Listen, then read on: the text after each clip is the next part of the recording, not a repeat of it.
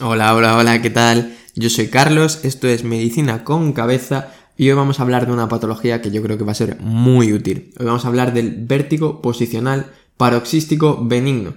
Y creo que es muy útil porque es una de esas patologías que todos hemos oído hablar, que prácticamente todos conocemos a alguien que haya tenido un episodio de vértigo y puede ser muy útil conocerla. Entonces, como siempre, respondemos a las cinco preguntas. La primera de ellas, ¿en qué consiste?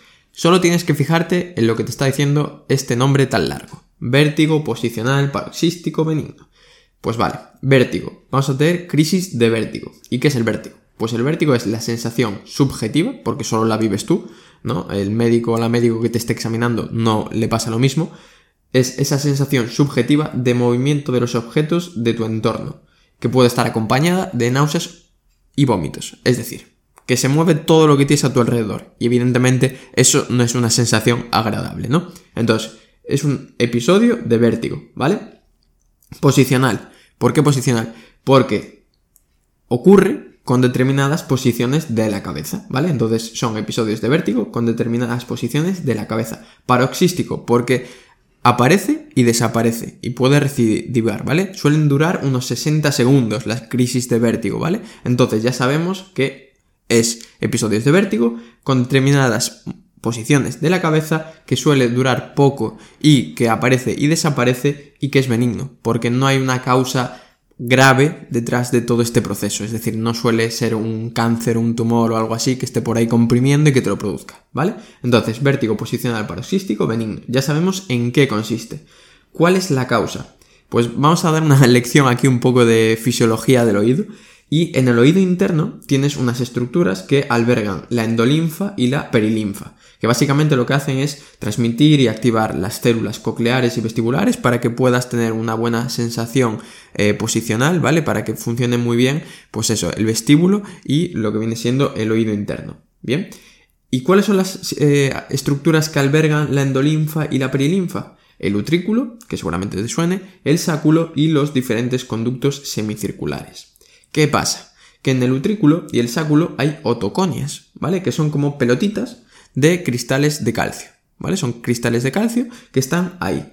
Y con determinados movimientos se pueden desplazar. ¿Y qué pasa? Que estos desplazamientos son los que pueden provocar que en determinadas situaciones se estimulen las células pilosas y se den las crisis de vértigo.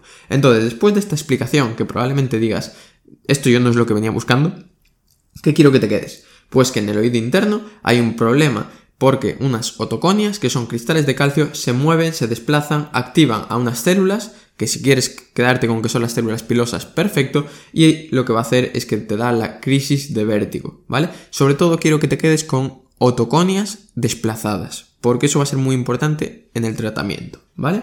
Entonces, ya sabemos por qué se produce, ¿no? ¿Cuál es la causa? Pero hay diferentes patologías que te pueden provocar el vértigo posicional paroxístico benigno, como pueden ser las otitis medias, determinadas infecciones, traumatismos, ¿vale? Es decir, que determinadas situaciones pueden provocar que estas otoconias se desplacen, ¿vale? Y eso es lo que tienes que saber. Unas otoconias se desplazan y te producen las crisis de vértigo. Puede estar producido por una otitis media, infecciones de diverso tipo, traumatismos, etc. ¿Vale? Tercera pregunta, ¿qué consecuencias va a tener? Aquí no vamos a decir mucho, simplemente vas a tener episodios de vértigo de corta duración con determinados movimientos de la cabeza, porque se desplazan las otoconias. Y aquí hay una cosa importante.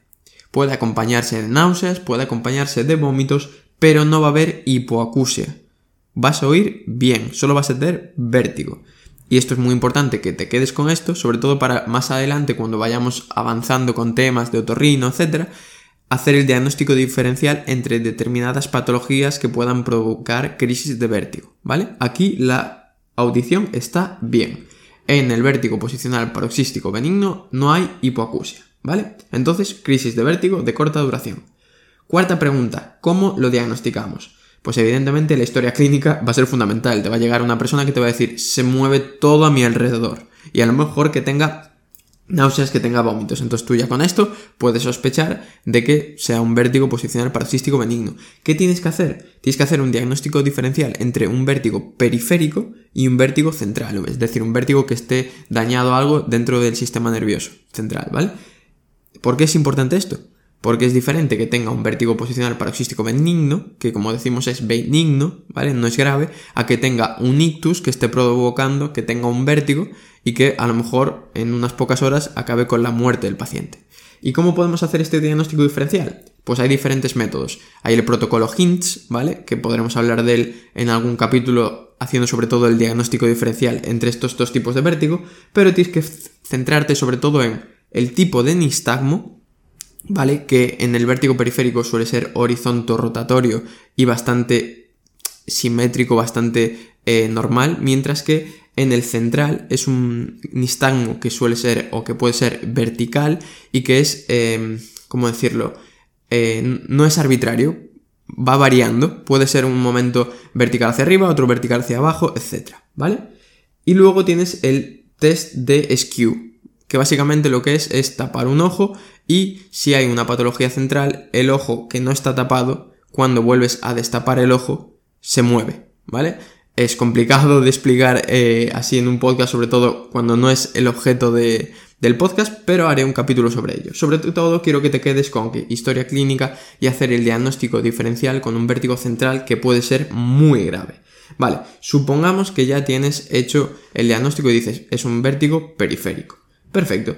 ¿Qué tendrías que hacer? Pues hay una maniobra que sirve para diagnosticar el vértigo posicional paroxístico benigno, que son las maniobras de Dix y Hallpike, que básicamente lo que intenta es desencadenar el episodio de vértigo movilizando la cabeza en determinadas posiciones y así pues decir, pues mira, el problema está en este conducto, en el posterior, el problema está en este, etc. Entonces, ¿cuáles son los pasos? Historia clínica, compatible decir que no es un vértigo central. Y tercer paso, maniobras de Dix y Hallpike. Con esto tenemos el diagnóstico y ya pasamos a la última pregunta, que es ¿cómo tratamos el vértigo posicional paroxístico benigno? Pues habitualmente suele ser autorresolutivo, es decir, tú tienes tus episodios y en determinado momento desaparecen, es decir, se soluciona el problema solo. Pero hay dos cosas que podemos hacer si son muy graves o si a lo mejor no puedes permitirte el lujo de esperar a que se resuelva tiene una característica. Es agotable. Es decir, si tú tienes una crisis ahora, no la vas a tener en los próximos 10 minutos, en la próxima media hora, porque se agota, ¿vale? Entonces lo que puedes hacer es a primera hora de la mañana, te autoprovocas un episodio de vértigo y así sabes que en las próximas horas vas a estar entre comillas curado, ¿vale? Podrías jugar con eso, con lo de que es agotable, podrías tener autoprovocarte tus crisis de vértigo y así estar bien las próximas horas.